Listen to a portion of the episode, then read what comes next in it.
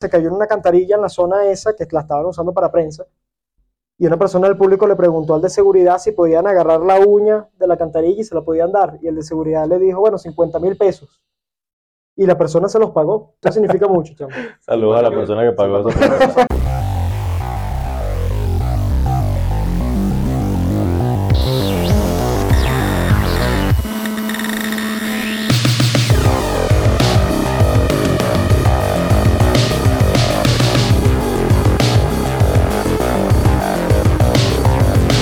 Bienvenidos al episodio 9, como los grandes podcasts, directo desde Bogotá, Colombia, con la banda Escape.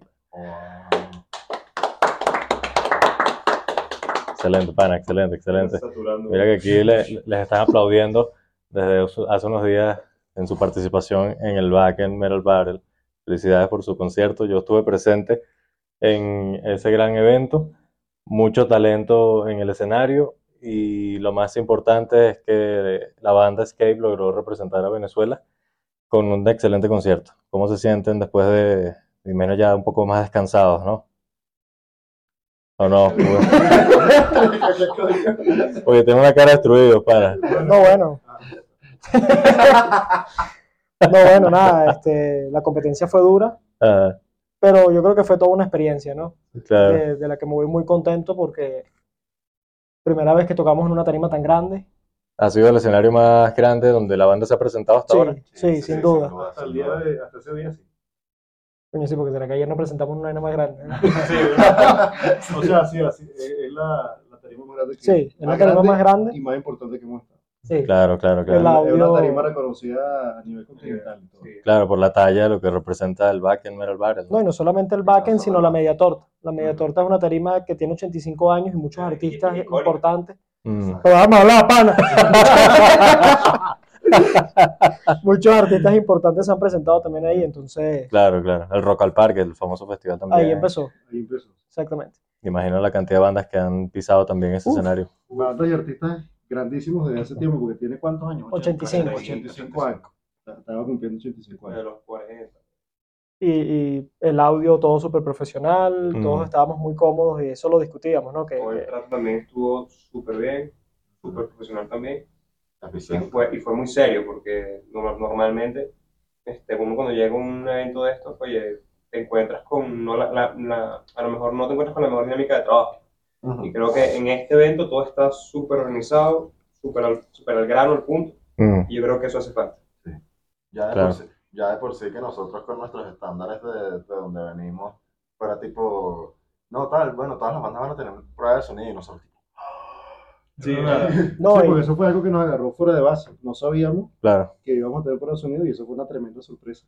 sí, Porque Y- y por la lo general- eficiencia. sí, por lo general en las la eficiencia competencias, de la prueba. No en se las competencias no se hace prueba de sonido, por lo se general. hace la ya. Eso depende también de... Claro, por la cantidad de, De tiempo, agrupaciones sí, sí, y tiempo. el, el tiempo recortado, Sí, ¿no? por supuesto. Sí. Pero se hizo la prueba de sonido y de verdad que nos sentimos muy cómodos en tarima, ¿no? Y, Ya. y- y eso te da, te, te deja una enseñanza muy importante que es, por esa razón las bandas grandes suenan como suenan, ¿no? Porque tienen todas sus garantías de sonido Mm. y el tiempo necesario para que el show sea un éxito. Claro, se llevan su ingeniero con, con- como parte del equipo, ¿no? También. Sí. Para garantizar que no haya algún cabo suelto allí, que la guitarra esté sonando bien, el instrumento, el bajo, todo. Exacto.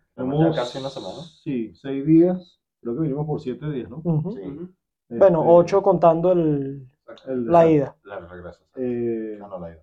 bueno, bien, este, es una ciudad muy chévere, muy bonita, muy fría, eso sí. Sí, Eh, nos pegó un poquito la, eh, eso de la altura, incluso Sí, en el show también nos Sí. sentimos un poquito más cansados por, Claro. por la altura, pero la ciudad de verdad que es una ciudad muy bonita. O sea, sí, una ciudad bien bonita, tiene Este, como, como influencias europeas. sí, También sí. Fernando decía que tenía influencias europeas. muy bonita, la, la gente es muy, muy bonita también, o sea, muy, muy chévere, muy amable. Sí. O sea, hemos tenido una experiencia hasta ahora muy, muy buena aquí en Bogotá. sí. A mí lo único que me ha pegado el frío es que se, se me escoñeta la piel. Pero, de- Mm. pero por lo demás, Eso pasa. Sí, se me, se me ha escoñetado horrible la piel, pero bueno, por lo demás, o sea, siento que lo he tolerado.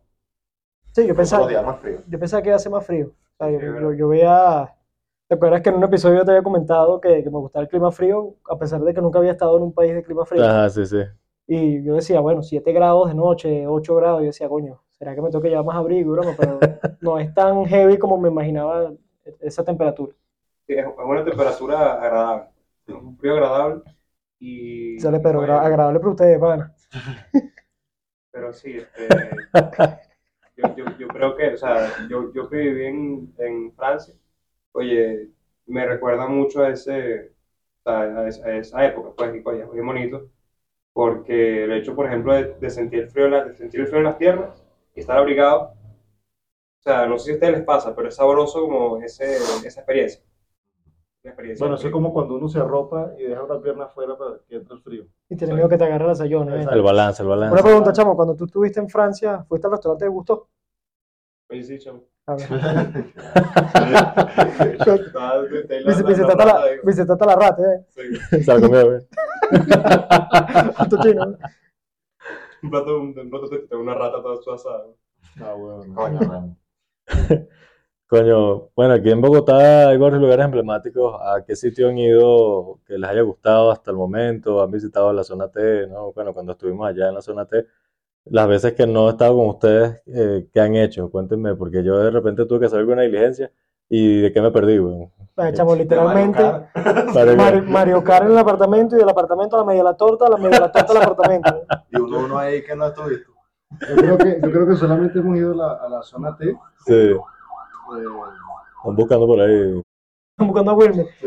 Están buscando a Wilmer, Wilmer Caldera, bueno, pronto lo vamos a invitar en el podcast. Pero lo que pasa es que Bogotá es, o sea, es una ciudad muy grande. O sea, para ir a una zona tienes que ponerte cómodo, o sea, tienes que mentalizarte que vas a gastar como, como media hora, 40 minutos para arriba. El tráfico El es tráfico fuerte. es bestial. Bueno. en, en la prueba de sonido Eso. me acuerdo que de regreso tardamos dos horas en llegar. O sea, Sí, salimos sí. de allá a las cuatro. Ah, y media. cuéntame, ¿qué tal el ensayo en el estudio? Ah, bueno, yo no los acompañé. También ensayamos. Sí, hicimos un ensayo aquí en eh, Bogotá. en Line Up Studios, este, muy chévere, muy chévere, de verdad que, además que fue interesante eh, ensayar en otro país. Sí, Bueno, solamente eso, sino otra sala también, porque estamos acostumbrados a ensayar siempre en el mismo sitio Exacto, sí, sí. y eso siempre influye, ¿no? Sí, en Sí. una sala que nos daba más chance de movernos, de practicar Sí. performance. Por- porque aparte es eso, las salas en Caracas suelen ser mucho más pequeñas Mm, y el que sea pequeña, eso afecta también el sonido. Ujú. Claro. Entonces no es lo mismo la, la percepción en una sala pequeña que en una sala grande. ¿Qué fue lo que me dijiste después que salieron? Que no te gustó mucho el color de, de- de los amplificadores, por, por- bueno, por preferencias tuyas. Sí, eso es cuestión de preferencia. A lo mejor a Sí, otros guitarristas. Manchado no le gusta el color. Sí, sí. Bueno, que eso, eso pasa este, para los instrumentos que dependen de un ampli o, por ejemplo, los bateristas que dependen de la batería del lugar. Por lo menos yo siempre cargo mis sonidos en la laptop y yo no, no le paro a eso. Hay-. Pero Hay imagino que la, hay amplis- que saque la Pedro también alterará un poco el sonido, ¿no? bueno, Por hay, supuesto. hay amplis que hemos estado nosotros, eh, más que todo en Caracas, eh, que han distorsionado el sonido. Entonces Sí. se, se ha escuchado extraño. Pero no es lo, no es lo común tampoco. Bueno, Pero pues, sí, eso, eso del sonido yo creo que es algo más de preferencia que, que Sí, a claro. lo mejor a otra persona le gustan otros No, amplificadores. el estudio se ve de calidad, de- Sí, sí, incluso no, por eh, eso lo eligieron, eh, claro. Calidad, sí, sí. es- No, el espacio, todo. Es de calidad. Este, pero sí, o sea, eso, ahorita están comentando algo sobre lo de las baterías. Oye, los bateristas siempre estamos amarrados a la batería que tiene el estudio. Exacto. Entonces, por ejemplo, oye, si, si tú- por ejemplo, los guitarristas, los bajistas, bueno, se llevan su bajo, su guitarra, y bueno, si el sonido a lo mejor no es el mejor, bueno, están cómodos igual tocando. Pero los bateristas, por ejemplo, siempre tenemos ese, eso que, oye, si la batería, o sea, estamos amarrados a la batería que tiene el local, claro, evidentemente podemos cambiar, no sé, el raulante, eh, platillos, pedal, qué sé yo, pero, pero jamás es igual una batería que la otra. Entonces, Ah. eso, eso es una, al- algo que también tenemos que tomar en cuenta, porque, oye, no siempre es lo mismo, no siempre vas a montar con lo Sí. mismo, y por cuestiones también de tiempo, o sea, te tardas mucho montando, poco montando, eh, si la batería es sólida, si no, entonces ese tipo de cosas también influye, igual, igual que, los que los amplificadores y guitarras, pues, que quería comentar. Sí, es como, es como si, es como si para nosotros, para cada ensayo tenemos que usar un bajo distinto, una guitarra Exactamente. distinta. O sea, Y uno mejor que el otro, uno mejor estado que el otro, las cuerdas oxidadas, sí, bueno, que un pedo en el jack, que, que esto, que lo otro, entonces, ¿sabes? Sí, es como este tipo de cosas. sí, bueno, ya de por sí, de por cuando uno toca un instrumento que no es el suyo, incluso para nosotros que capaz no hay tantas como variaciones que puedan afectar, igual uno está tipo medio incómodo ahí. Sí. Bueno, una, una, una vez yo tuve que tocar para una vaina del- de un, un acto de, de primaria y me dieron una guitarra del colegio Y yo dije, yo no voy a tocar con esto, yo no voy a tocar con esta vaina, estaba súper desafinada y descalibrada que yo no la podía ni afinar.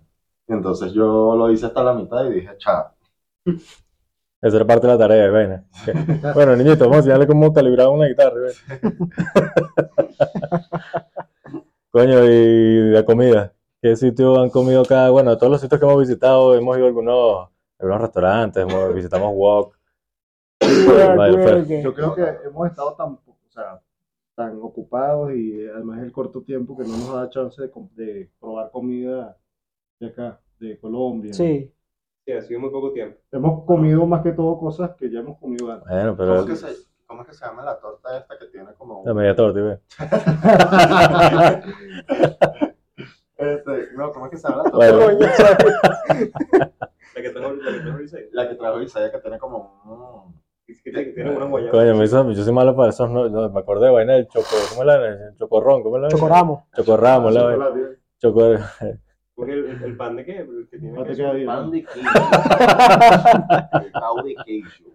O sea, yo creo que de, la- de las cosas colombianas hemos probado más dulces que comida como tal. sí, sí, sí, sí. Pero esa torta, no sé cómo se no, no recuerdo cómo se ¿Te llama. gustó? Divina. Sí. Creo que el Ah, otro era un pan, alfajor. pan de bon, ¿cómo es que era? Pan de bono. Pan de bono. Pan de de bono. bono. Y un alfajor de chocolate blanco que, verga, ojalá yo me acordara del nombre. pero. Ojalá que yo haga café en el campo, güey. Oye, el café, yo he probado ya varios cafés, weón, y me quedo con el de Oma. Saludos para Oma, pana. Cuando ustedes quieran ¿eh? nos sentamos a conversar. ¿Qué dice usted, güey? Oh, Martino. No, Martín. No, no le pongo Martina al expreso, pana. No me, no me caiga el café así, marico. Pero ustedes también se han probado sus mocachinos. ¿Recuerdan sí, sí. qué Sí, mocachinos les ha gustado más también? Eh, yo creo que el que tú nos trajiste de ahí también. Sí, el de Oma. Sí, que tenía Era de Oma, Era, ¿verdad? era La sí. Ah, con la bomba, ¿les gustó? Era de chocolate. Lo que pasa es que eh, compré un café en Oma, que era como un mocachino, y ellos venden como unas bombas que son unas esferas eh, huecas y adentro tienen como unos de marshmallows allí. Entonces las tengo en Caracas. Y coño, tú las sueltas en, en el vaso y entonces como que se va derritiendo, ¿no? Por el calor del, del café. Güey. Joder, tú con la batería, ¿vale? No, ¿eh? Sí, sí, hace tesis.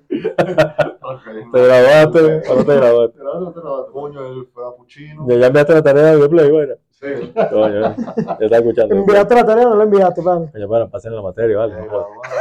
vamos. Marico, el mar está representando a Venezuela y lo va a raspar, marico. Joder.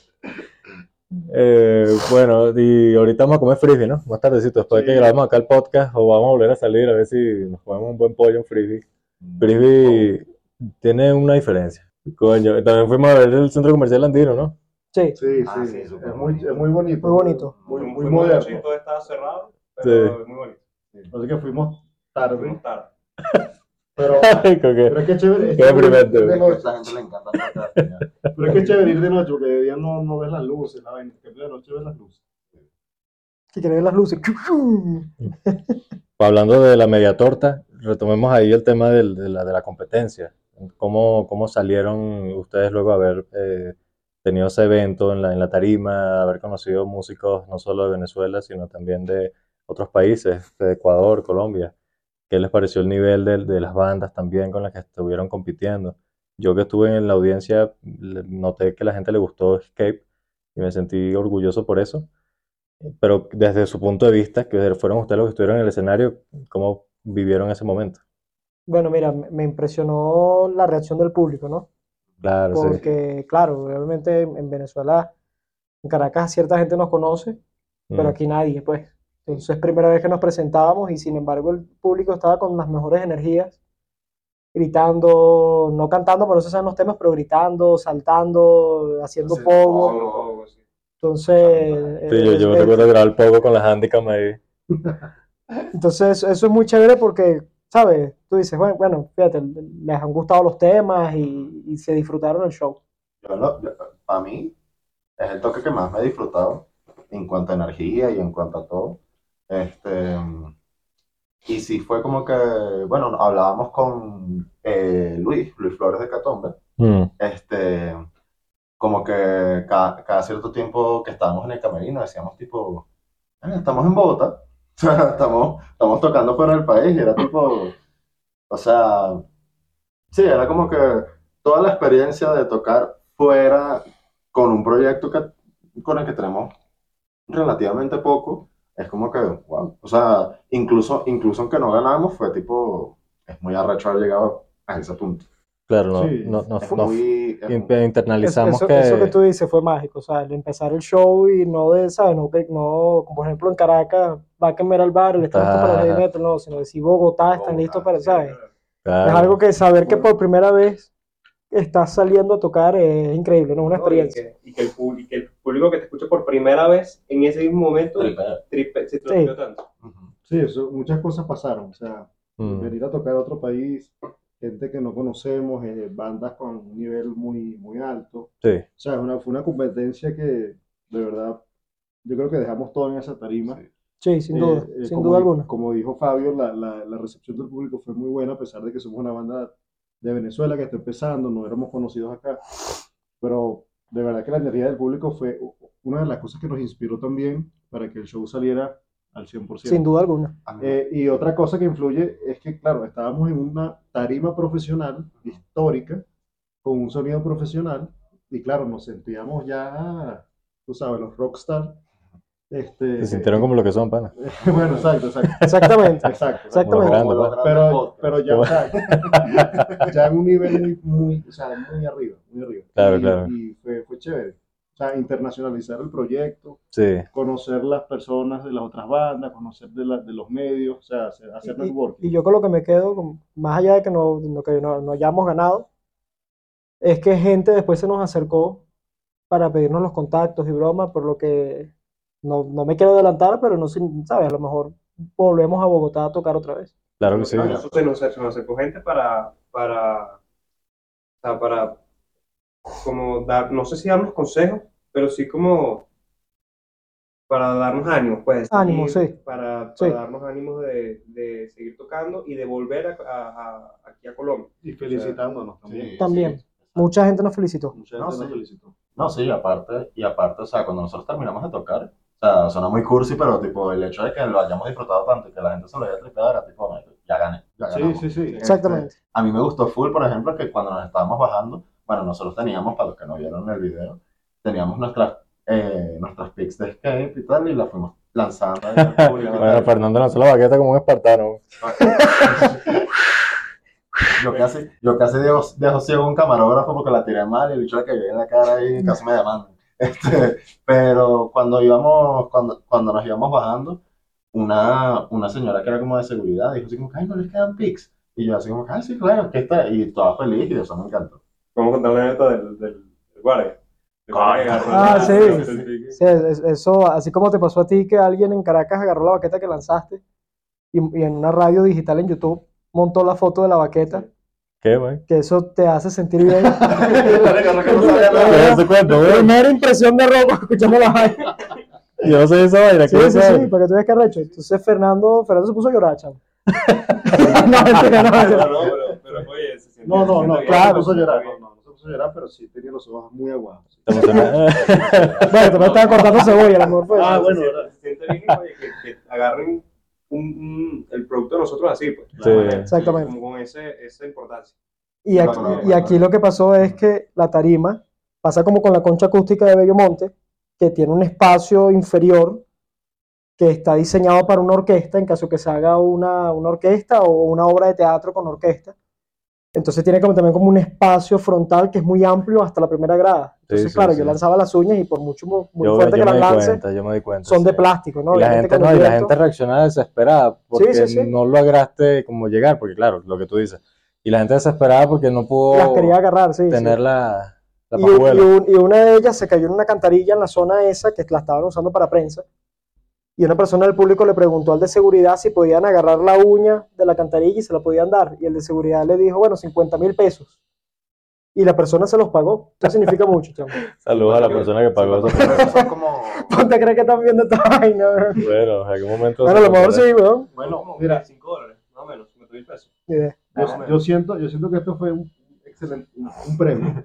Porque después, eh, cercanos los días a la competencia, la cuenta oficial del backend este, estuvo reposteando también información sobre nosotros. Claro. Eh, es importante, pues ya representando a Venezuela. Bien, yo creo que eso ya eso es una, Sí, sí, sí, por supuesto. Bueno, y, importante. y estoy seguro que volveremos a, a pro- a intentarlo con el Back and Metal Battle y estoy seguro que a la banda le va a ir muy bien. No veo por qué no. Sí, no, y esto apenas estamos Chino. comenzando. Chino, chino. Son demasiados logros para el poco tiempo que tenemos. Sí, sí, sí. Demasiado. Exactamente. Total. Esa es otra cosa, ¿no? Que en siete días que llevamos a llevar acá en, en esta ciudad, siento que hemos hecho un coñazo de cosas. En siete Sí. días, increíble. Sí, sí, sí. Yo estoy disfrutando un montón de estas vacaciones. Yo también. Sí, vale, sí, sí, no. y- Merecido. Es un sitio diferente. La ciudad es muy bonita, de verdad. Mm. Sí, sí, sí. Full, full Y a pesar, a pesar de ser un país vecino, Venezuela es muy distinto. De verdad, son dos extremos totalmente distintos. O sea, en, en mi opinión, pues lo que yo veo, siento que es algo totalmente distinto a lo que uno vive en Venezuela. ¿Distinto en qué aspecto? Distinto en, en el estilo de vida, en oye, los productos que hay, todos los comercios que Claro, hay. entiendo. O sea, incluso, o sea, la, la- las costumbres de la gente, ¿sabes? En, en Venezuela, a lo mejor uno no está tan acostumbrado a salir a la calle a caminar, pero aquí tú ves a un montón de gente pasear a su perro, ¿sabes? Camina. Eh, incluso, oye, ¿sabes? La gente, la gente en los restaurantes, o sea, uno ve muchísima más gente en los restaurantes. Este, los restaurantes no son los mismos que hay en Caracas. Hay unos que, ¿sabes? Que hay aquí, hay en Estados Unidos, pero no hay en Caracas. Y hay restaurantes que hay en Estados Unidos, que hay en Caracas, que no hay aquí, por ejemplo. Sí. Entonces, Está asertivo, chamo. Sí, marico. Sí, yo me quedé medio ya. ¿Y que me como la huevona? Ya, ya, ya, Rodrigo recuperándose la ciudad.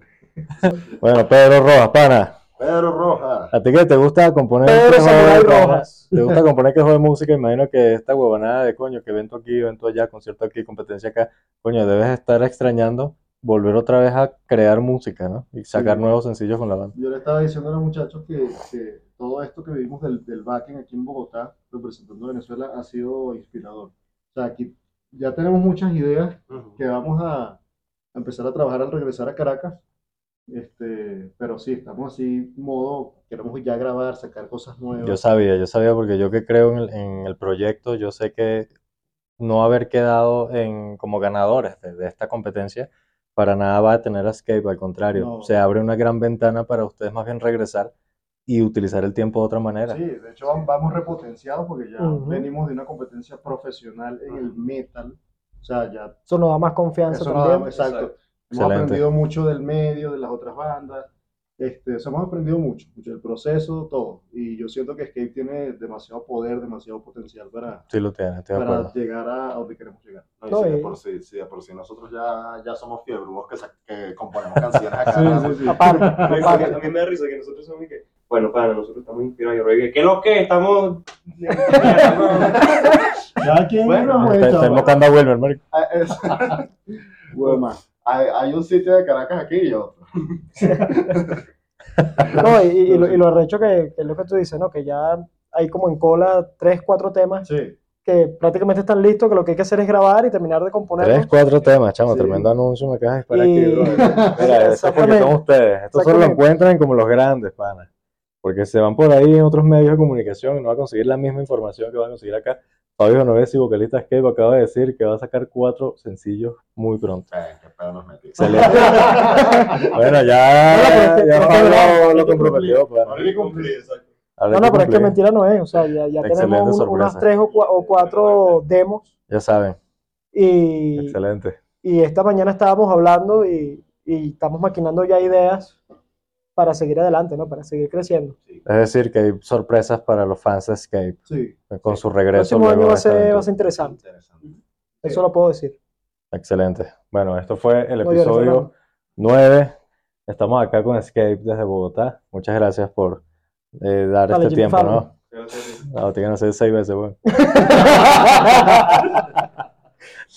Como los grandes podcasts, para. Ah, Este fue el episodio con Escape, ya saben, síganlos en las redes, como en Instagram tienen allá el link en el caption de este video.